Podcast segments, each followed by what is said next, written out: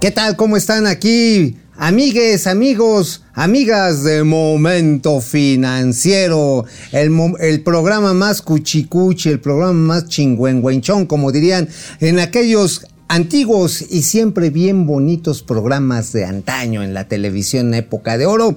Alejandro Rodríguez anda por allá en Zoom. Este, no sé, se le atoró el chamaco, a mí se me va a atorar mañana. Así que hoy nos aprovechamos de las tecnologías, de la información, para abordar temas que, pues a lo mejor no están tan interesantes. A mí la neta sí ya me sacó un purrún el tema de los platillos voladores. Y me refiero no solamente a lo de los que están muy caros, sino también los que andan girando sobre nuestras cabecitas. Y hablando de cabezas, asumo que estás ahí, mi queridísimo Alex. Muy buenos días. Mauricio Flores Arellano, muy buenos días, muy buenos días. Pues efectivamente hoy, pues a lo mejor temas aburridos que trataremos de hacerlos eh, entretenidos aquí en Momento Financiero, como por ejemplo explicar lo que pasó ayer con las bolsas del mundo. Un miércoles negro se cayeron todas las bolsas del mundo. Platicaremos a qué se debió, a qué se debió esto y qué crees, amigo. Gerardo, Gerardo Esquivel, el subgobernador del Banco de México, lo volvió a hacer. Dijo, dijo ayer que la inflación no está descontrolada. Ah, caray, ah, caray. Entonces le dijo, le dio el síndrome de Palacio Nacional. Ya está viendo color todo de rosa. Qué cosa. El mismo funcionario, el mismo Gerardo Esquivel, que hace eh, no mucho tiempo, un año y medio más o menos, dijo que la inflación sería transitoria, amigo. Un par de años, ¿no? Un par de años. Ah, dijo que, era, que era pasajera, ¿no? Pasajera. Que era, pasajera. Que era pasajera. Pues sí, todos pasamos por la vida. Digo, pues sí, a huevo. Tarde o temprano nos morimos. Bueno, vamos a analizar también, hoy el INEGI dio a conocer el indicador oportuno de actividad económica al mes de abril, es optimista, dice que creceremos en términos anuales en el mes de abril 1.8%, lo analizaremos. Oye, bueno, Mauricio, oye, oye, 1.8% es una chingaderita, ¿eh? No manches. Yo sé, yo ah, sé, pero bueno, es optimista porque venimos pues de niveles de ceros, amigo. Pues sí, digo, pues ya cuando estás empinado y que te doblen tantito la espalda ya no está tan feo, pero chido no está. Bueno, amigo, te voy a pedir que cuentes rápidamente ahorita en un momento la historia de Talos, esta empresa que exploró y encontró petróleo en el Golfo de México y que después Pemex se la hizo de chivo los tamales. Parece que quiere buscar un arreglo Talos, parece que va a dejar la eh, pues el camino del litigio y del arbitraje internacional. Pues sí, para variar, ¿y quiénes crees que van a ser los pendejos que van a pagar algo que seguramente vamos a perder en esos tribunales. ¿Quién crees? Pues este, yo no, los demás mexicanos. Ah, bueno, sí. por él. Ah, ahora sí, ahora sí que estamos jodidos todos ustedes.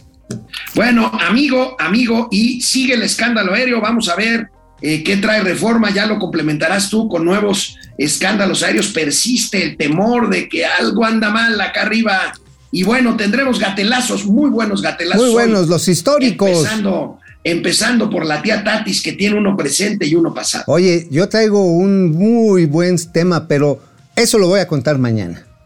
Bueno, empezamos. Esto es Momento Financiero. El espacio en el que todos podemos hablar. Balanza comercial. Inflación. Evaluación. Tasas de interés. Momento Financiero. El análisis económico más claro. Objetivo y divertido de Internet. Sin tanto choro. Sí. Y como les gusta. Peladito y a la boca. ¡Órale!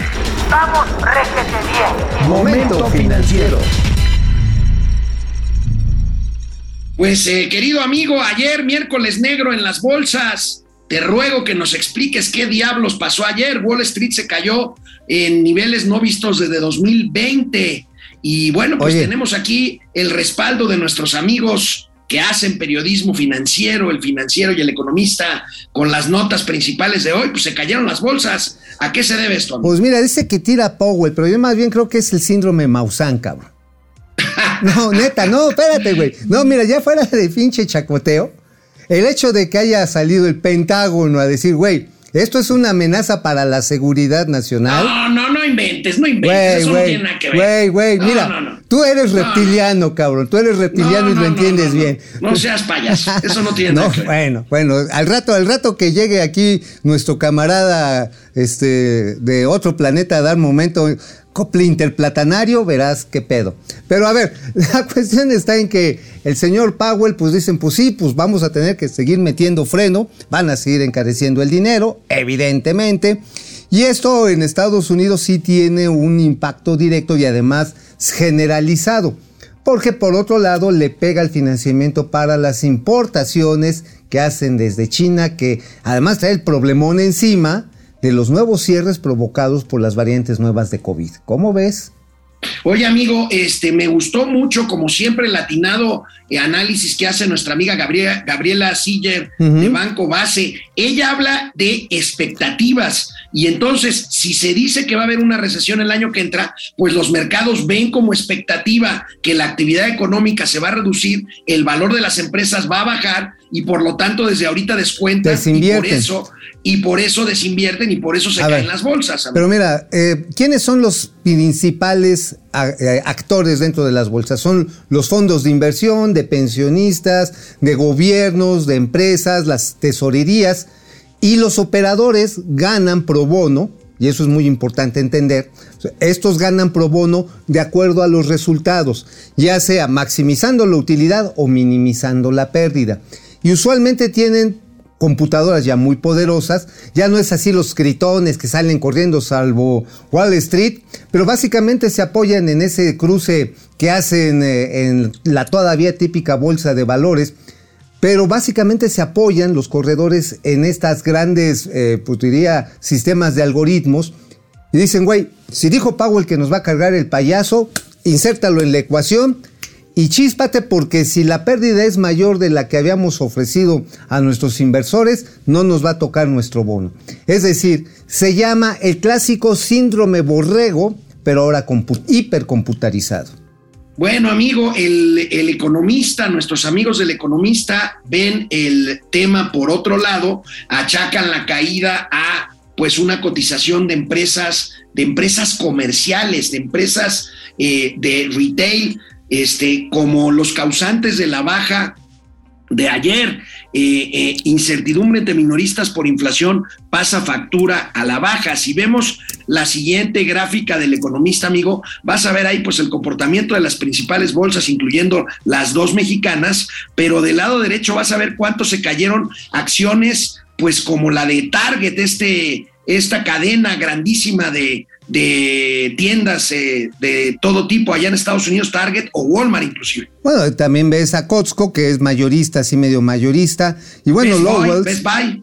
Best Buy. O sea, todos los que están resintiendo que la gente tiene ante sí un ingreso mermado por la inflación, por el aumento de precios, pues van para atrás. Ahora, esto también es algo muy claro que los propios operadores de bolsa dicen, oye, pues si dicen que va a haber recesión y la inflación no amaina, pues ¿qué pasa con la inflación? Se pierde la capacidad de compra y el consumo en los Estados Unidos representa, a diferencia de México, cerca del 85% del Producto Interno Bruto. El consumo en todas sus, en todas sus cadenas, desde el minorista hasta el mayorista, 85% del Producto Interno Bruto. Entonces dicen, güey, la gente ya no se va a comprar este, los 5 kilos de bistec que, acostumbraban a la semana, porque Estados Unidos son bien dragones, ¿no? O ya no se van a comprar el paquete premium de Netflix, porque Netflix estaba ahí también caído. Por supuesto, pues van a tener menos ingresos, se aplica en esta serie de algoritmos y dicen, güey, pues mejor vende. Mejor vende, no vaya a ser que la inflación persista. O sea, no es predictivo, es a lo que quiero referirme. Están tomando los datos pero pueden llegar a un fenómeno que los economistas han estudiado muchos y que se llama el de las profecías autorrealizadas, carnal. ¿Cómo ves, güey? Órale, órale. ¿Eh? Algunos más, algunos menos sangrones, como tú le llaman, los mercados del oso, el beer market, ¿no? El que le llaman así a los mercados que tienden a la baja y que así parece que van a estar un rato. Ajá, no, la profecía autorrealizada, este, es una gran teoría que viene incluida en, el teorema del cisne negro. Ah, ¿verdad? De Nisim Tarad. Ándale. Ajá, sí, no, güey. Pues ya, me, ya me estoy conectando con inteligencias superiores, pinche Alex. No, no, no. Me, me, vas a spoilear un gatelazo de mañana de una chava de esas que, que alinean chácaras y no sé qué más. Mañana va a estar buenísimo, pero bueno, Órale, no órale. se los adelanto. No, no, Oye, no, amigo, no. hablando, Ey. hablando de inflación, ayer decíamos que Gerardo Esquivel, el subgobernador del Banco de México, debería de ser más prudente y actuar más como banquero central que como economista. Hoy Claro. la vuelve a hacer. Dijo, No, bueno, ayer la, vuelve- la volvió a hacer y hoy se publica en los medios. Dijo que la inflación no está fuera de control. ¿Cómo ves esta nota, amigo? Ay, Gerardo, pues es, mira, yo creo que quiere regresar y ganarse el afecto del presidente porque, a ver, ¿dónde la regó el queridísimo Gerardo Esquivel? Porque hay que recordar que era el economista eh, de la campaña de López Obrador, el que decía que íbamos a crecer y que se tenían que reordenar las finanzas públicas. Él junto con este Carlos, eh, ¿cómo se llama el anterior? Ursúa. Ursúa. Ellos decían, no, pues vamos a realinear, vamos a hacer las compras bien chingonas del gobierno a través de la Oficialía Mayor de Hacienda fueron los autores del desmadre. Pero una desmadre que no le perdonó el presidente fue cuando dijo, mire presidente, vamos a bajar el IVA en la frontera norte y chingón, va a ver cómo se reactiva el consumo y la, y la inversión y todo. Y no pasó eso, ¿eh? Al contrario, bueno. hubo pérdidas en el ingreso y que me lo chispan. ¿Recuerdan, ¿Recuerdas aquella eh, polémica por el uso de los derechos de giro del Fondo Monetario Internacional? Gerardo Esquivel dijo, no, no, no, no, no, espérese, eso no los puede usar usted. Ajá. Y el presidente se le fue en la mañanera a Gerardo Esquivel y le dijo, tú eres un maldito perro asqueroso neoliberal. Tecnócrata. Ajá, te comes tu propia caca, nada más le faltó decirle al pobre Gerardo. Oye, la verdad está Bueno. en que yo siento que ahorita, pues está como que todos los que van ahí al santo, eh, al santo Palacio Nacional a pedir, a implorar perdón. Dice, no, no, hombre, la inflación está bajo control. Oye, a ver, carnal, ¿tú crees de veras que si le preguntas eso a una señora que con el mismo ingreso que obtiene, con su trabajo, las aportaciones familiares, va al súper y compra una tercera parte o dos terceras partes de lo que compraba antes, ¿tú crees que le pueda creer a Gerardo Esquivel? No, pues claro que no, aunque después matizó, fíjate que lo entrevistaron, lo agarraron en la banquetera, lo chacalearon, como decimos nosotros, Uy, no. ahí en la Pues Asociación de chingaron. Bancos de México. Ahí se lo chingaron. bueno, después como que quiso matizar, vamos a ver esta, fíjate cómo cada periódico maneja sus, sus, sus matices, ¿no? A ver. Aquí ya dice que Banjico hará lo necesario para ir en contra de la inflación. Esquivel. Bueno, pues es una, es una verdad de perogrullo, pues esa es, el, esa es la obligación del Banco de México. Ajá, a ver, este es del financiero, ¿verdad?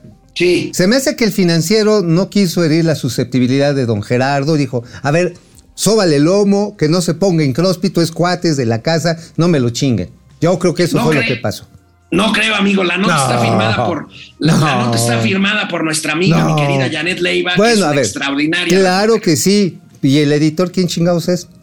Mi, mi amigo Víctor Piz, que es un, una gente seria, ¿Y quién, profesional. y quién es? Absolutamente. A ver, antes de, antes, antes de que se te caiga la lengua de tanta jalón de. Oye, a ver, este. ¿Qué pasa? ¿Quién es el jefe de, de don Víctor Pizca, al que también respeto y quiero? No, amigo, no te. No, eh, eh, perro, perro no, perro Bueno, no come bueno, carne de perro, mi querido amigo. Aguau, aguau, consiento. Entonces sigamos a la siguiente nota y vamos a ver el cambio de matices. Bueno, no, vamos a ver, vamos a ver, hablando de inflación, las entidades con mayores y menores niveles de inflación. Ah. Es muy interesante. Venga, amigo. Mira, lo que vemos está en que entre más jodido estás, peor te va. Este es el fenómeno de el, el perro con pulgas. Al perro más flaco se le suben más las pulgas. La Ciudad de México, pues está por debajo de- del promedio. Ciudad de México, Querétaro, que es una ciudad muy industriosa. Baja California Sur, uno de los grandes recintos del turismo.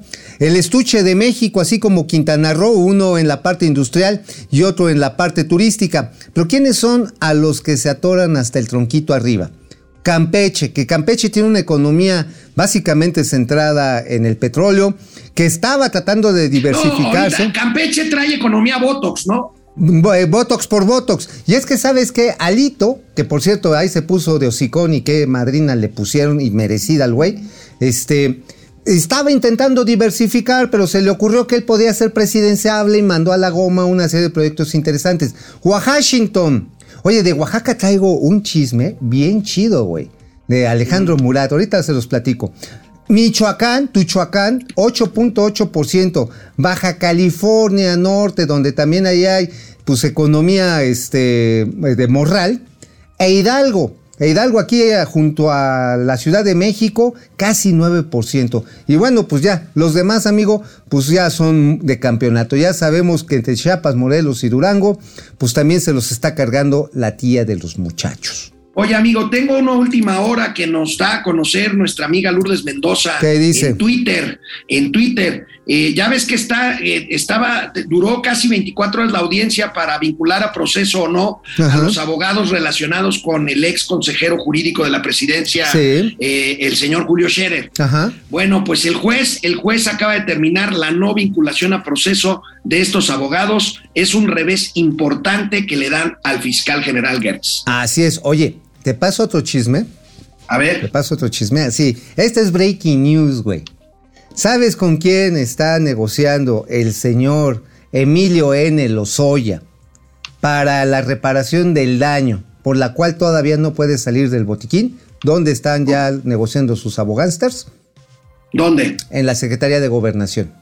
Ah, o sea, el señor, este, voy a todas, como dices tú. ¿Sí? Sí, sí, ahí están. Están viendo los temas de la reparación del daño. Ahí el secretario Adán Augusto López está diciendo, a ver, a ver, ¿qué quiere decir? Y esto es otro revés para el fiscal, porque el fiscal, con el caso de Lozoya, hizo un cagadero.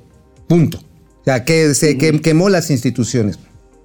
Tiene que salir el secretario Voy a todas a sacar las castañas del fuego, cabrón. Imagínate. O sea, sí estamos viendo una disminución de powers del señor fiscal, de Alejandro Gertz Manero, que pues ha actuado como chivo en cristalería, ¿eh?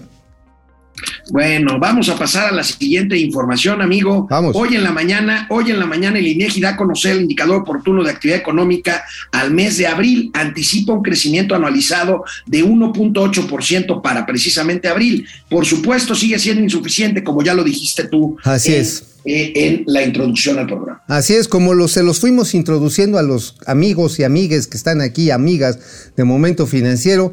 Pues sí, eh, hay, obviamente, a ver, Abril, ¿qué es lo que lo impulsó? La Semana Santa, pero si podemos ver la tabla, no sé si tenemos la tabla. Tenemos la nota y luego la tabla. A ver, vamos a ver. a ver, vamos a verla. Ahorita van a ver qué fue lo que lo impulsó, qué le dio el empujón. A ver, échenlo. La actividad económica oportuna. Las actividades secundarias se incrementaron 2.5%, mientras que las terciarias bajaron 1.4%. ¿Por qué subieron las actividades de transformación y manufactura? No por el mes de abril, sino por lo que empiezan a fabricar por los pedidos que se anticipan cuando menos hacia la temporada de verano, es decir, junio, julio y parte de agosto. O sea, la producción muchas veces, e incluso algunas líneas de producción ya se empiezan a preparar para lo que es el inicio de otoño. Por eso vemos este incremento. Sin embargo, las terciarias, como la actividad turística, lo que vemos, mi queridísimo amigo, es una pérdida, una disminución de actividad de 1.4% con todo y la Semana Santa, ¿eh? Esto es ya- muy ejemplificativo. Ya, ya pusieron la tabla, ahí está la tabla, ya la A vimos, ver, ¿verdad? sí, ya la vimos, ya la pusieron, sí, sí, ya. Ok. Ahí está. Está- estaba yo un poco distraído, perdón. Sí, sí, nada, y amigo, pues es que te está sacando el- la borrita del ombligo. Pero a ver, ahí está. ¿Cuál es el índice superior y el índice promedio y de lo que se espera para la actividad hacia el tercer y cuarto trimestre?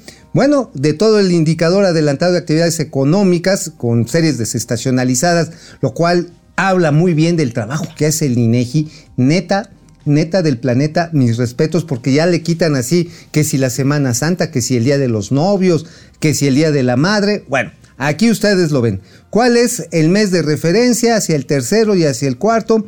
El índice, el no cast, el promedio, pues de 1.8%, lo están viendo así en la proyección anualizada. Y las actividades secundarias, pues mira, la, super- la promedio es 2.5%, que sabes también con qué está ligado esta parte de la actividad secundaria, amigo con las exportaciones de la industria automotriz que ahí la llevan a pesar de los eh, pendejazos, perdón, iba a decir errores que ha ido cometiendo la política pública en materia de automotriz. Y las actividades terciarias sí me preocupan, carnal, porque su no cast es de 1.4%, cuando ahí se concentra prácticamente dos terceras partes de la población económicamente activa. Eso pues ahí están los focos, ahí están los focos amarillos, amigos. Rápidamente, rápidamente. Un minutito, recuérdale a nuestros amigos y amigas qué diablos es la empresa Talos y por qué se peleó con el gobierno mexicano eh, por un campo petrolero que se llama Sama en el Golfo de México. Así es, bueno, pues Sama es uno de estos bloques que se licitaron al principio cuando estaba la apertura, dando permisos, ¿eh? No son concesiones, permisos de explotación pagando un guantezote, ¿eh? de exploración primero y luego de explotación compartiendo ganancias digamos, con el Estado mexicano. Digamos que una exploración ya muy definida porque la Comisión Nacional de Hidrocarburos en ese momento ya entregó la geología, los estudios geológicos bastante atinados. O sea, no fue a ver, güey, a ver qué agarras. Claro, pues el mar, en el mar la vida es más sabrosa y era más complicado. Pero Sama fue el primer bloque que empezó a producir crudo. Y precisamente la empresa Talos fue la que tenían un bloque compartido, digamos que, a ver, de este metro a este otro metro es para Talos, de este metro al otro metro lo va a hacer Pemex, pero estamos en el mismo bloque, estamos de acuerdo, carnal, chingale. Nada más que los ingenieros de Talos le dieron con mucha más precisión a donde estaba la, la pachocha, donde estaba el crudo. Y Pemex no. Entonces empezaron a chingar a Pemex. Oye, güey, ¿Por qué este, no estás produciendo en la Secretaría de Energía, en Palacio Nacional? Y pues dijeron, pues, pues estamos pegados, chingatelos, mano. Y que se apropia otra vez del bloque. Cuando le correspondía a Talos la, pues, la explotación de, Ajá, el ingreso, esa, claro. esa parte, ¿no? Ahora, Ahora los ingresos, nada más, amigo, los ingresos que le iban a tocar a Talos era del 25%, el otro 75% era para el Estado mexicano. Sí, sí, claro. que, que, es, que era, que era que es el espíritu de aquella reforma de 2013 que ahora tanto critica, ¿no? Ahora, vamos a ver estas notas otra vez, dos enfoques diferentes. Primero vemos la de reforma. Este, pues parece, parece que Talos va, está apostando ya a un mal arreglo en lugar de a un buen pleito. Ajá, que dice, bueno, vamos a, detener este eh, proceso de arbitraje internacional en la que pues, evidentemente íbamos a perder un chingomil de, dinero. Creo que la disputa estaba por el orden de los mil millones de dólares. Eh, y dice, bueno, vamos a tratar de negociarle otra vez. Y trato de entender un poco esta nota en el espíritu de la gente de Talos. ¿Por qué? Porque dicen, a ver, tenemos ya activos, tenemos infraestructura, tenemos plataformas, ya tenemos contratados barcos de transporte. Puta, parar todo eso, amigo, está más complicado que te pares tú, cabrón. Bueno, vamos a ver la otra nota, la del economista. El economista, eh, pues, eh, habla todavía de la posibilidad de que Talos continúe con el arbitraje, pero que está buscando el diálogo para evitarlo. Me parece que la señal de Talos es muy clara. Yo creo, por ahí veía un tuit de un experto en energía de lo que te digo. Yo creo que Talos va a buscar o prefiere más bien un mal arreglo que seguir con un buen pleito. a lo mejor en una de esas dice, mira, mejor que antes de irnos, esta empresa que, de, que, que dirige el señor Timothy Duncan, el señor Timothy Duncan dice, miren, en vez de meternos un arbitraje que sí podemos ganar y habría que ver las finanzas de Talos, y obviamente cuando te metes en una de estas broncas, pues tienes que hacer una reserva, tienes que hacer una reserva y cargarlo a tus resultados, ¿eh? Entonces te pega a los activos y al resultado del, periodo y ahí los accionistas te pueden andar abrochando y hasta demandar. Entonces, a lo mejor en una de esas midieron que el costo litigioso los podía poner en una situación complicada con los accionistas. vamos a buscar otra vez el diálogo y en una de esas, a lo mejor Pemex nos compra el bloque. A lo mejor para irse a la fregada y dejar el tiradero. Dejar, ahí les dejo los activos, ahí les dejo su chingadera. Sería una suerte de una. Quédense, quédense con su maldita soberanía. Ajá, métanse, métansela por donde más les quepa en la cuatro, en el cuarto asterisco y va para adentro. Oye, bueno, ¿sabes cómo se la puede, se la podrían estar aplicando? Nada más que ahora este es petróleo y no agua, lo mismo que le pasó a Constellation.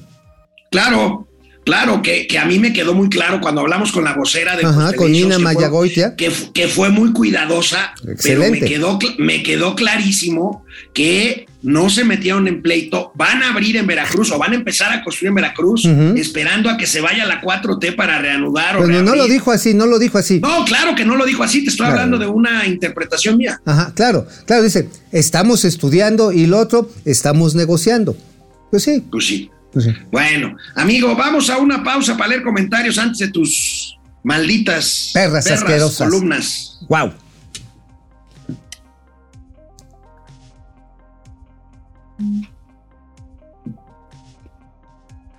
Oye, sí, este.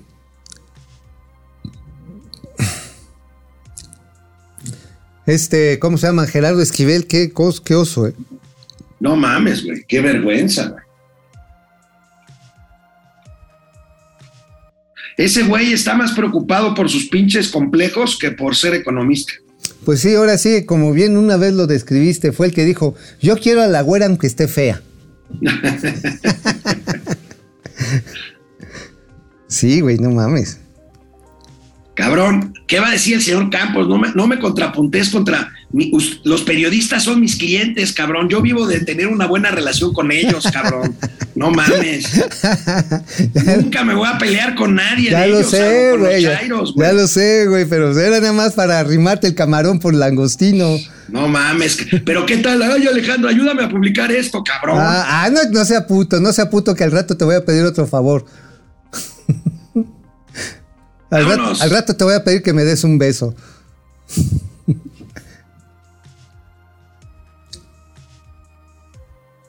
Bueno, pues Francisco García, Paco, buen día que para pasar con la caída de la bolsa para el ciudadano de a pie. Más bien, ¿qué va a pasar con la caída de la bolsa para el ciudadano de pie, amigo? Bueno, mira, si tiene tu Afore, por ejemplo, una porción de acciones AAA que están cayendo, porque está regulada la Ah, Bueno, tiene participación. una minusvalía, pero no quiere decir que vayas a perder. Siempre y cuando no ejecutes tu Afore. Ahora, si tienes un fondo de inversión, de ahorro patrimonial, te va a pasar lo mismo si tienes esas acciones, incluso acciones globales, porque puedes hacer este trading a nivel local con acciones de todo el mundo. Vas a tener esto. Mientras no realices la venta, no te pasa ni madres. En el momento en que vendes, ya te comiste el chilote. La otra, si esto le pega a las expectativas demasiado fuertes de una empresa, probablemente esta empresa lo que va a hacer es reducir su ritmo de inversión. Eso, eso dalo por hecho. Ah, y eso yo creo tiene efectos más de- cabrones. Es algo de lo que están descontando los propios mercados, justamente. Y eso tiene un efecto más cabrón porque quiere decir que los riesgos, o sea, de la profecía autorrealizada, lleve a que la empresa diga, no, no mames, pues sí se va a caer, pues mm, córtale la mitad de las inversiones para el año que viene.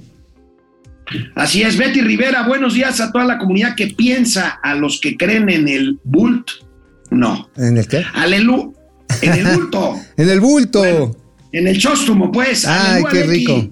Sí con, la infla- sí, con la inflación que tenemos está tan mal, ¿se imaginan cómo está Rusia? Sí. Bueno, Bueno, no, no, Ahí sí es la una- economía de Rusia está en problemas. muy serio, y eso es lo que va a acabar con la guerra contra Ucrania, ¿eh? Pues espero que sea pronto. José sí. Almazán Mendiola, alguien dígale a la vilchismosa que ya estamos enterados de que Superman no existe y que no hay necesidad de salir a aclararlo en la mañanera. Jo- Jorge Alberto Torres, mientras Estados Unidos está distraído en el Congreso con los ovnis, China aumenta su presupuesto militar, aumenta las capacidades de sus Fuerzas Armadas, e invade y ocupa nuevos territorios. Fer Ay. Rangel, Fer Rangel, mientras no lo toque AMLO, lo podrá bautizar Instituto del Bienestar de Estadística Alterna y otros datos. y de AOF. Ojalá que no. Oye, Ojalá ¿tú, crees, tú crees que el INEGI con Graciela Márquez ya está metiéndole mano a los números? Yo todavía no lo veo No, necesariamente. ¿eh? no, no lo veo, ¿eh? La estadística sigue estando, todo lo que se publica, se está realizando con, bajo la misma matriz metodológica, ¿eh? No he visto un solo cambio, no he Espe- visto. espero que la boca se me haga chicharrón o si no, retiro lo que acabo de decir. Ojalá que se no. quite de la grabación. Sal Ort, saludos a Pierno Doyuna y Lindo Pulgoso Financiero, ¿te acuerdas? Es- Así es, Betty Villalón, Betty Villalón, buenos días, aquí esperándolos, aquí estamos. Ay, Betty. gracias, gracias, Marielos Betty. Aguinaga desde San Antonio, Texas. Luis Alberto Castro, saludos al equipo de Momento Financiero, incluyendo, por supuesto, al señor Campos. Ah, señor. Campos. Ahora desde Ravenna, Ohio. Ay, ay, ay. Gustavo, Gustavo Velasco, tío Mao, qué milagro que se, atile- que se alivianó la cruda desde temprano. Sí, güey, Un sí. cafecito con piquete y tantán, pues sí. Pues sí, a Ya, huevos, ya. ya, ya con eso, mira, ya empezamos a agarrar nivel. Eric Huerta, saludos a Beto el Boticario, a César Costa, a Aitor Cantú, Ve- México sacaría más dinero del petróleo el yacimiento Sama si Talos lo explotara en lugar de Pemex. Estoy de acuerdo Claro, con Aitor. claro, sería más eficiente. ¿Cuánto dice? 75% de... De guante al gobierno, guante, sí, ¿verdad? 75%. Betty R, ya le tocaba al tío Más desmañanarse. Buen día, Luis Pérez, momento pedo. financiero, econ- financiero, economía, albures y algo más. Genaro, Eric, Genaro, Eric, saludos al corcho y la corcholata de las finanzas. Bueno, Ya somos ver, corcholateables, ya somos corcholateables. Ya somos corchol. es co- estamos en medio de una corcha, cor- corcholatocracia. La cho- Ándale, corcholatocracia, está chido ese concepto. Oye, corcholatocracia. hay más corcholatas en Palacio Nacional que en el piso de una chelería. Exactamente, Carlos Pulema, Puelma más bien. Si Shell u otra empresa de ese tamaño vende es porque ya no les negocio y buscarán un inepto para salirse. Pues sí, Pues se refiere a Deer Park, me imagino, ¿no? Pues muy probable. Bueno, vámonos a ver las calumnias de Mauricio Flores, perdón, las columnas. las calumnias, no, calumnias, no me las ningunees. Amigo, ¿de qué escribiste hoy en el periódico La Razón? En la razón se las dejamos ir dos por una. Dos por una. La primera. ¿Te acuerdas que hemos platicado de que el Programa Nacional de Inversiones y la chingada que va y que lo han, van a anunciar, han estado anunciando desde octubre pasado? Por sexta vez van. No, esta es la octava. Nu- numéricamente es la octava. Ok. El octavo anuncio. Pero, pues, este, pero nada más se han hecho dos. Y de esos dos. Pero bueno, hay un elefante atorado en Hacienda. La unidad de inversiones, ahí donde está el señor Miguel Silceo Valdespino. Miguel Siliceo, él fue vice- eh, este, él fue muchos años director general junto en Bancomex y luego en Nafin. Pues sí. Miguel Siliceo. Pues sí, Siliceo, pues este, anda muy, sili- muy silico porque no está jalando. No está jalando. A ver, ya hay quejas de todas las secretarías de Estado, de salud, de comunicaciones y transportes, de obviamente de la Comisión Nacional del Agua, eh, de muchas instancias federales diciéndole, oye cabrón, este, aquí están los paquetes, aquí están las propuestas de los empresarios y este, espérenme, güérenme, güérenme. El pinche elefante reumático al que se refiere el, el güelito todas las mañanas, en medio de la sala. Y entonces, se supone que la semana que viene se va a presentar este tercer paquete anunciado ocho veces. Oye, ¿neta lo van a poder hacer? El elefante que también ahí maneja el señor Bottom, el subsecretario ahí de egresos, sigue echado en la hamaca. Pero ahí te va la otra, amigo.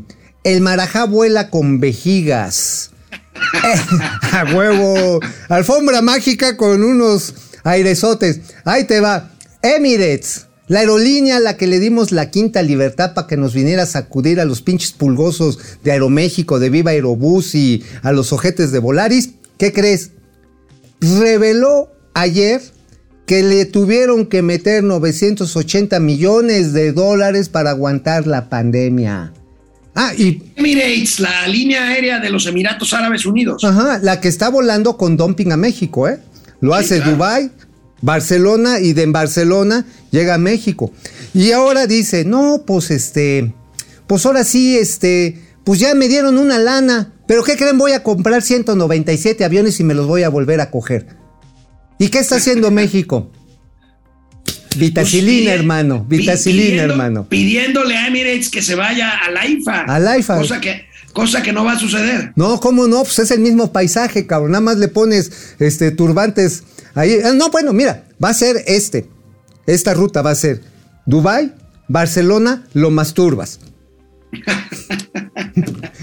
Bueno, amigo, ¿y qué traes en el Independiente? En el traes Inde- el tema, el tema del acuario de Veracruz, Sí, que, fue, cara. que fue dramática y miserablemente expropiado por el gobierno de Veracruz. expropiado. Mira, voy a empezar por el final. Va a terminar siendo el ajolotero de Veracruz. Ayer tuve, ayer terminé platicando con un muy alto funcionario del gobierno federal y decía, ¿para qué se meten en algo que funcionaba? Lo van a hacer mal, va a terminar como el pirata puente. El Eso estadio lo- de fútbol. Ajá, que está abandonado, ¿eh? Y se está cayendo a, peso, a pedazos. Y dijeron, no, sí, le vamos a meter 300 millones de pesos. Le han mentido puro Chile, no hay nada. Y ya ahorita, como ya los empresarios del patronato se rindieron ante Cuitláhuac, dijeron, güey, ten tu chingadera, a nosotros no nos metas, háganse cargo de las especies ahí este, cuidadas con los trabajadores, Dios los bendiga. Nada más que les platicamos ahí, ahí en, este, en el Independiente, cómo diversos, diversos eh, gobernadores han intentado chingárselo. Ahora sí el Cangrejo García, porque va en reversa, el Cuitláhuac, va por una caja anual de 300 millones de pesos. Y Pues además, sí, pero se va a chingar un, eh, un lugar de clase mundial. claro, y además al, al perderse el activo principal va a, ca- a decaer el comercio que se ha desarrollado muy sanamente con emprendedurismo de los jarochos en torno a la playa de Miramar, que es donde está este acuario.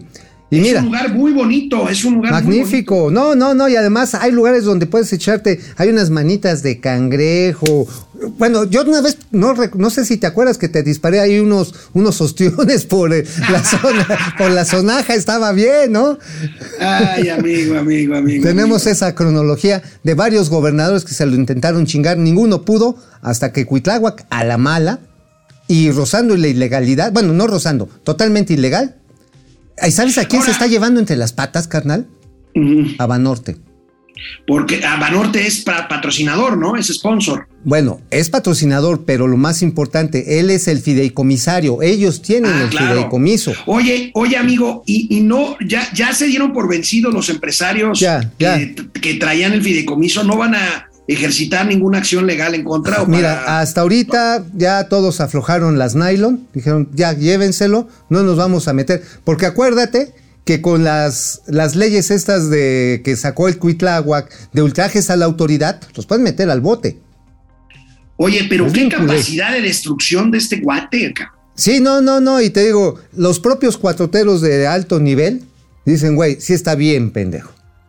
Neta. Pues ahora sí que si ya lo pendejean en el mismo establo de pendejos, pues está cabrón. No, pues ya, ya, ya está más difícil. Sí, de ese tamaño, ¿eh? De ese bueno, tamaño. amigo, ¡Ey! Amigo, la nota principal de Reforma documenta hoy lo que ya hemos estado comentando, lo que ha pasado en los últimos días, semanas. Sí, caray. Eh, pues trae el tema de que, pues este cuate que ya se fue, metió ahí a controladores aéreos que ni siquiera habían pasado el examen de admisión para ser controlador aéreo. Sí, ¿te acuerdas que aquí platicábamos de la runfla de familiares, amigos, compadres, huevones que trajo Víctor? Todos lambiscones como él. Bueno, lo bueno es que esta, este reportaje que saca ahí Reforma, tenemos la primera plana, no la pueden echar ahí. Ahí está, ahí ahí está. está. Ahí está, ingresan con trampas. O sea, la verdad está en que los metieron a la de Achaleco. Es más, ¿sabes qué? Metieron, tengo por ahí el nombre, pero se me va porque lo publicamos en enero y aquí lo platicamos. Metieron a un cabrón que lo habían corrido por llegar pedo. Regresó. ¿Y sabes luego con qué lo premiaron? Lo regresaron como subdirector de operaciones en el AIFA. Hazme el carbón favor. De ese tamaño, ¿eh? Pero bueno. Además, ¿qué dice? Los siete abortos en 10 horas, cabrón. No mames, esto ya está fuera de control porque el cagadero que dejó Víctor Hernández y que todavía tiene Areli Gallardo y su marido, que son los controladores, siguen manejando las mismas locuras que les dejó Víctor. Y además sin experiencia, sin capacitación, habiendo entrado de manera cachirula al CNEAM, ¿Qué están provocando, amigo? Están provocando que se duplique la tasa de vuelo de aterrizajes fallidos, con saturación del espacio aéreo, más rezagos y riesgos de colisión.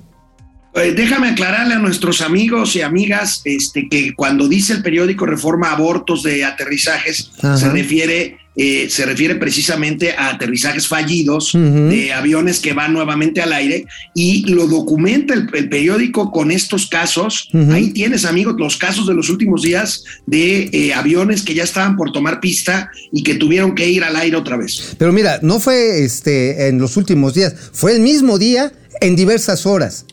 O sea, en el Qué mismo horror. día, o sea, Qué- qué siete. miedo. en- sí, entonces estás viendo que se van, que se van, que se van. Y es que el gerente del centro de control, Alejandro Valdés, pues es el marido de Arely Gallardo, que es la jefa del centro de control México. Es la dupla diabólica que puso a controlar Víctor este, Hernández y que el señor Torres Muela, pues nada más se está mordiendo los labios porque no sabe cómo quitarlos. A ver, amigo, y ahí va. Hay una serie de actos de corrupción bien pinches ahí. Yo tengo ya la lista de cuánto les pagan a estos cabrones. Ajá por trabajos adicionales, por las... Estás equivocado, amigo. En este gobierno ya no hay corrupción. Bueno, sí, bueno, Sa- son los controladores. pañuelito blanco. Perdón, ¿sabes qué? Este, si eso sucedió en Suecia. Oye, te doy, te doy una exclusiva intergaláctica. A ver, venga. Pues que hoy a lo mejor Aeroméxico da a conocer lo que va a ser la red del aeromuerto. A ver, a ver, explícate. ¿Estás hablando Sí. del Chaifa? Sí, del Chaifa. Que probablemente Pero- hoy al rato sepamos, y usted lo escuchó aquí primero, en Momento Financiero, y lo vamos a tuitear en nuestras redes, de cómo va a estar los vuelos que van a empezar a operar allá en, este, en Santa Fantasía. Obviamente, mira, ya hablé con la Los, los 11 vuelos que dijo Aeroméxico que iba a tener. No sé cuántos vayan a ser. Los vamos a conocer, las rutas y los itinerarios. Pero a ver, la chairiza va a decir, ya vieron, el AIR fue el mejor aeropuerto del mundo. A ver, no, pendejos. Igual que hizo Viva Aerobús, no les extrañe que al rato también empiecen a hacer vuelos en Toluca. ¿Qué están haciendo? Están probando nuevamente a ver si funciona un sistema metropolitano de aeropuertos. Otra vez. Si funciona, pues funcionará a la capacidad que dé. Y si no, pues no, y se regresan a donde sí les deje lana. O de a tiro, amigo. ¿Qué dijo Lufthansa Cargo, güey? Que ni madres. que ni más- Es un tema de modelo de negocios. Que, que ni pensar en ir bajar en Santa Lucía. Ajá. Y mira, según lo que supe, dijeron, ah, si nos obligan a irnos a Santa Lucía, preferimos mudar nuestras operaciones y a la verga. Los alemanes. Imagínate, la Bundesliga de este tamaño, güey. Así ya, ya lo dijeron, ¿eh? Dentro de- de- del corporativo, allá en Ahora, Alemania eso, ya eso dijeron. implica- eso implicaría dejar México, no. O sea, No, se van a Guadalajara. Descargar, descargar en Querétaro. Pues en San Luis ¿no? Potosí. Sí, sí, sí, güey. Mira, tu chingadera no me conviene. Busco un lugar logístico que me convenga y lo hago. Si no, o Toluca. No, no, en Toluca no, porque los cargueros no, No. jalan. No, no, no, jala. Y menos los avionzotes de Lufthansa Cargo. O sea, Ajá, no, no, sí, no. no, no, no cabe. Bajarían en Querétaro. No, sí caben, pero no, o sea. ¿A ti sí te cabe? pero sí te cabe. Entonces, ibas, no. entonces iba a ir a Querétaro, vas a Querétaro con ellos. Pues es que a ti te gusta por eso la, el Toluca, porque la pista es más larga. Bueno, vamos a un corte y regresamos a los gatelazos. Bueno, vamos a ver aquí más comentarios. Vengan, de vengan. Amigues. ¿Qué dicen, amigues? Rocío Hernández, no sé qué me gusta más de su programa, lo cómico o lo financiero. Vale, madre, Rocío. Oh, Está bien, de eso se trata, de eso, Sí, se, de trata. eso se trata. A ver, sí, sí, sí. Pa' sí, que sí resbale rico. Pero bueno, Carlos Puelma, comprar en minusvalía para bajar el precio de entrada y salirse rápido. Eh, eso Ah, es interesante. Es cascador, es cascador, Cascador. Carlos Puelma. O, o sabes qué? Mira, ahí, ahí les va una mala recomendación. Niños, esto no lo intenten en casa si no tienen práctica. Hagan warrants Sí. de salida. Apuesten a la baja y cuando baje vendan y agarran un, un put de entrada para agarrar el, el alza. Neta, ¿eh? Bueno, Eso sí Genaro. dejan, pero hay que, hay que Genaro. saberle. Si no, te los van Genaro a Eric, ponchar. mira, ya tiene una propuesta, Genaro Eric, que el ver. acuario, el acuario lo van a traer a la Ciudad de México para hacer el lago de Texcoco. Bueno. A huevo. Símil 4, o sea que próximamente sal- saldrá a la luz. Ah, caray, esto está gruesísimo. Dice, ver. Símil 4 anticipa que próximamente saldrá a la luz Acuarios Rocío. Aguario Rocío. Pescaditos Híjole. del bienestar. Pescaditos del bienestar. Genaro Eric Chance, el acuario acabe de albergar en Houston. Pues sí cabe, Pues ¿no? sí, a huevo, a huevo, sí. Imagínate que tengas eso como el Bercota, güey. Está chingón. Sí, sí cabe con todo y así el tiburón martillo y todo. Ándale, rollo. sí, sí. Este, H Warrior Rider, ja, ja, ja, ja, no manches, sí lo creo. Mario Santa Cruz, saludos. Grandes amigos financieros, una pregunta, ¿hasta cuándo vamos a ver los resultados de López de- contra la inflación? Porque los precios no bajan. Mario, Mario, Mario, híjole. siéntate. Siente, mira, ayer hubo una nota chingona, el encabezado mejor que he visto en muchos años de una noticia económica en la prensa. Ahí Luis Carriles, ahora sí que se No, rayó. es es Luis Pinche gordo. es. Dice, no bajan. Y pone una foto de los precios en un mercado, güey. Punto. O sea, han pasado ya, ¿qué? ¿Tres semanas, hermano? Sí, y creo que el único, creo que el único que ha abundado es el chile. Bueno, Alex Chip, Alex Chiripa 9, 19.99. Supongo que son dólares, señor Campos. Debe de ser. ¡Ay! Oye, amor, Oh, Ah, ¿está cayendo? Está- 19.99 dólares, güey, 20 dólares. No mames, déjame voy corriendo por la.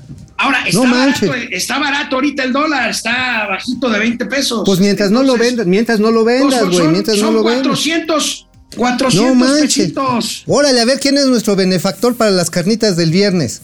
Alex, Chiri, Alex Chiripa 9. Alex Chiripa 9. Órale, Alex Chiripa 9. Mario Santa Cruz se mocha con 50 pesos. ¿Será el mismo Mario Santa Cruz que fue secretario de Desarrollo Económico de Tabasco? Pues igual y sí. Ah, no, ese era, era- ese era Mario Sarabia. Ah. Mario Sarabia Santa Cruz. Era su segundo apellido. Bueno, 50 pesitos. Bueno, vámonos a los gatelazos. Ya, que vámonos, están vámonos, que de están- retechupete. Órale, vienes de ahí. Ahora sí, ¿con qué nos arrancamos, amigo? Am- amigo, a ver, ubican que aquí dimos a conocer la noticia de la norma oficial mexicana para verificar autos de más de cuatro años de antigüedad. Ajá, sí, así es. que mandó la tía Tatis, la Ajá. secretaria de Economía. Sí, claro. este, bueno, este, y luego, pues que el presidente la dejó en, en La encueró. en ridículo. Bueno, pues el gatelazo primero hoy de la tía Tatis, Ay, ayer tía reconoció, reconoció que el presidente le jaló las orejas, pero no creas que va a renunciar. No, no, solamente dijo esto. Ahí lo tienes. Dice, nos jalaron las orejas de porque andamos queriendo cobrar. Está equivocado el tema, no seríamos nosotros quienes cobraríamos. Porque el presidente le dijo, no, es que lo- tu revisión físico-mecánica de los autos viejitos este, es bolsear a la gente, nosotros no la bolseamos. Oye, Oye, ¿qué capacidad de, de tienen los, los colaboradores del presidente de ser sobajados y ridiculizados? y oye, aguantar, sí, ¿verdad? digo, mínimo debería haber ya renunciado. ¿Sabes cuánto, Bueno, pero- ¿sabes cuánto tiempo les llevó a hacer esa, es- esa norma, la, no- la NOM 236? Un año. Bueno, pues Un ahí año. está. Ahora, el presidente se echó una maroma hoy para defender pues la, A la tía Tatis. gotiza que le puso la tía Tatis. A mira. ver, ¿qué le dijo?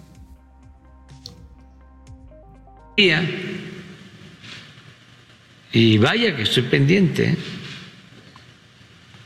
pero no sabía que habían tomado ya un acuerdo de hacer una especie de verificación a los vehículos y cobrar. Bueno, no tenía ni siquiera la información.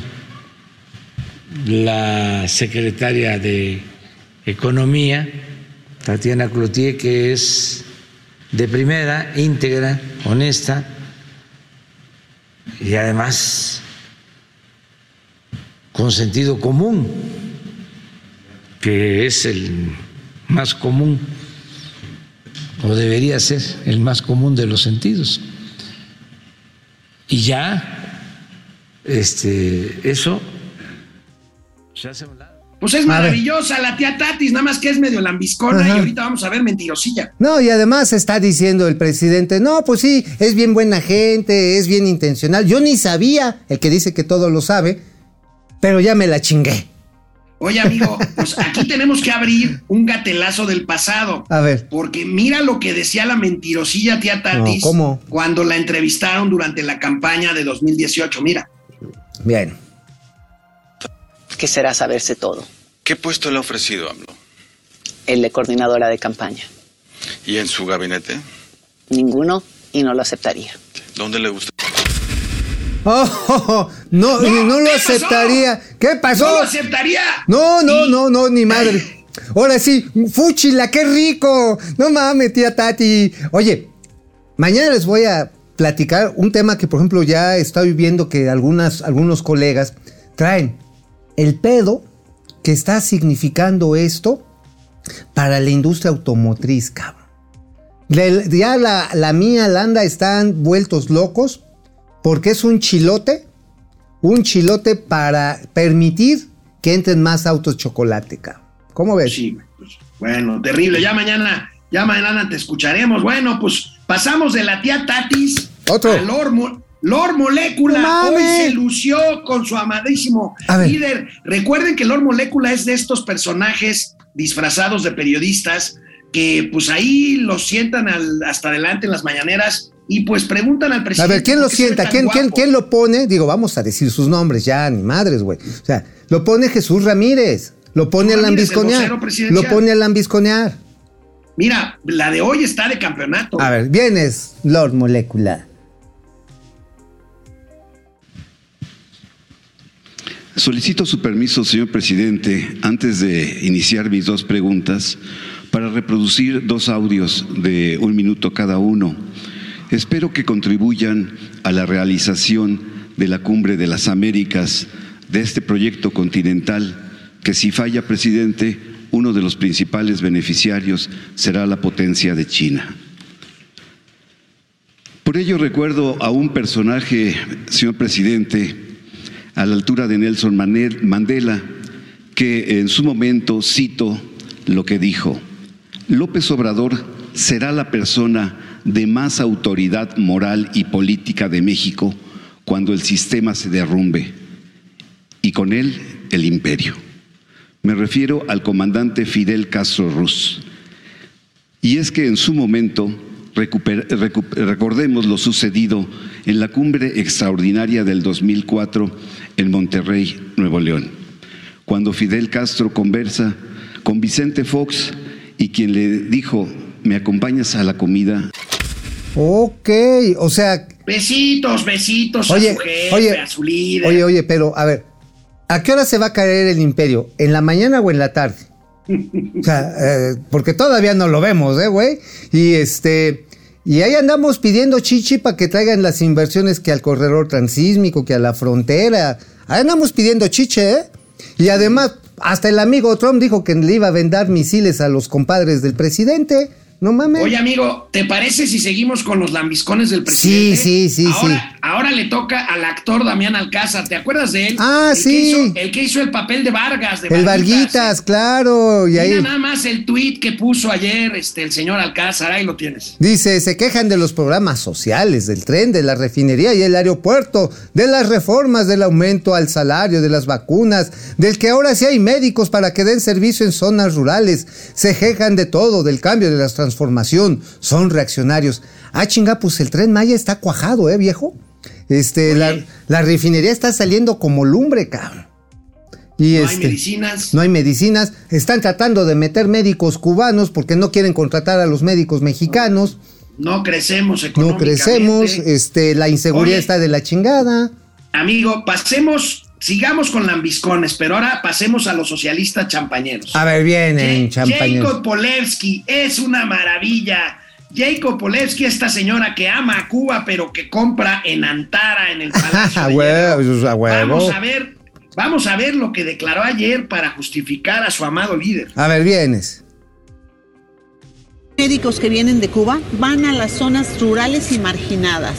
Entonces sí definitivamente es una postura clasista, racista, que habla muy mal de los fascistas que están en contra y que tienen un, pues una, un, coraje, un odio irracional con, con Cuba. Y luego muchas hay que van para allá a ver si pescan novio, pero cuando no las voltean ni a ver, es ahí con que, como que le agarran coraje a Cuba. Ellos lo que piden es seguridad, tanto A ver, a ver. ¿Qué onda? ¿Qué onda? A ver, a ver, mira, yo tengo aquí un mensaje que me mandaron unos compadres, una bola, y está genial, mira, lo, lo vamos a subir con créditos a hombres de construyéndose, y dice así, yo creo que esto describe de manera clarísima a, a la cuarta transformación. Pejelandia tiene vacunas rusas, créditos chinos, médicos cubanos, asesores vascos, ron nicaragüense y esposas hondureñas, así como casas en Houston. ¡A huevo! ¡A huevo! Bueno, oye, amigo, Ey. otro de esa misma clase de socialistas champañeros, Gerardo Fernández Noroña, insiste ¿Qué dice? En, ser, en ser corcholata. Ay, ser ay. corcholata. Bueno, será como corcholata de un detergente, cabrón. Es la única Así es. manera. Ver. Está pegado al piso o a la A ver. botella, miren. Que quisiera ser candidato del movimiento a la presidencia o candidata. Entonces, este me están subestimando. Les voy a ganar. No, no estoy, no, no ¿Cuánto estoy cuesta? enloqueciendo, lo que quieras. Les cuento una anécdota rápido. Vamos a, vamos a hacer un libro en el Consejo Editorial eh, el rey del mundo, Mohamed Ali, Cassius Clay. Eh, Yo no sabía que él fue campeón olímpico en Roma, de medalla de oro en peso pesado, y jovencito a los 22 años retó a Sonny Liston, lo retó. Y, todo el mundo decía, no va a ganar, o sea, lo va a hacer pedazos el campeón. Este muchachito bocón no va a pasar ni al segundo round. Y el otro dijo, al octavo round lo voy a noquear. Y, él, y lo, le ganó. En el séptimo, al octavo ya no quiso salir Sonny Liston. Y eh, Clay, que era como era, lo cambió el nombre Mohamed Ali. La prensa, 8, 8 a 3 le daban las mejores apuestas, 8 a 3. Y ganó el campeonato del mundo. Y luego fue y les dijo, cómanse sus palabras, porque todo el mundo decía que no tenía ninguna posibilidad de no sé qué. Yo no les voy a decir eso, pero sí me va a dar mucho gusto que al final demuestre que sí estaba haciendo el trabajo abajo y que la gente sí está valorando el trabajo arriba. Oye, oye, este quiere ser como Casus Clay, pero versión teporocha, que no mames, pinche changoleón legislativo. Oye, quiere ser esos Clay no le llega ni a mantequilla Nápoles, que era No, muy bueno, bueno. pues. Era muy bueno. O sea, ¿este acaso brinca como mariposa y pica como abeja? Pues yo solamente creo que pica con alacrán porque lo hace con la cola. Oye, amigo, y hablando de corcholatas, ¿viste lo que le pasó ayer a Iberar saliendo de Palacio Sí, Nacional? estuvo- Lo, lo increpó un, un, Un empleado de la regenta. un seguidor de la regenta, mira. A ver.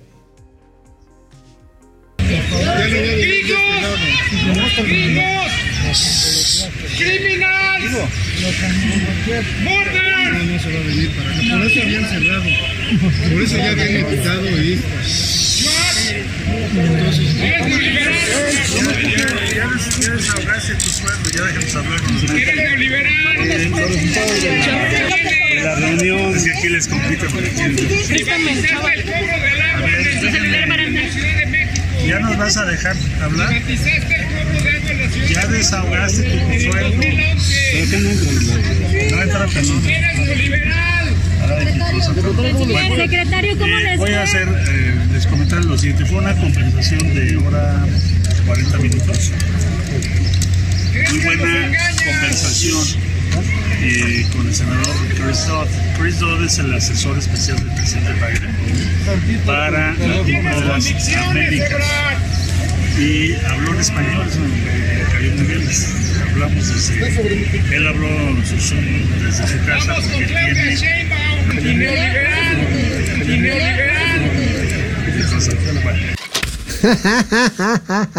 Oye, pues sí, tenía que desquitar la torta y los dos frutsis, güey, porque ayer hacía chorro de calor ahí en el Zócalo. Sí, sí, sí. Oye, ahí tienes la razón por la cual es, es que me han preguntado que por qué en momento financiero no va a las mañaneras. Pues porque pues Hay que- pondríamos en riesgo nuestra integridad allá afuera, ¿no, amigo? Nos van a gritar, ustedes no tienen convicciones, ustedes hijos del chayote. Pero a ver, el chayote es el que están repartiéndole a la bola de lambiscones que tienen por todos lados. Y Bueno, además... amigo, pues vámonos ya, nos vemos mañana. Mañana, ¿desde dónde vas a transmitir? Ah, voy a transmitir hablando de lambiscones, perdón, no, Bueno, desde la Secretaría de Turismo, porque van a presentar algo que creo que nos puede ayudar a todos que circulamos en las carreteras de este país. Un centro de control digital de asistencia para Los Ángeles Verdes. Ándale, bueno, pues mañana ya nos contarás ahí desde dónde vas a estar, en Mazarica. en Mazarik. Polanco? Y ya de ahí luego vamos con Los Ángeles Azules. Ah, ok, está bien. El cordón Con de los tu pitufos. Nos vemos mañana, amigo. Nos vemos. Bye.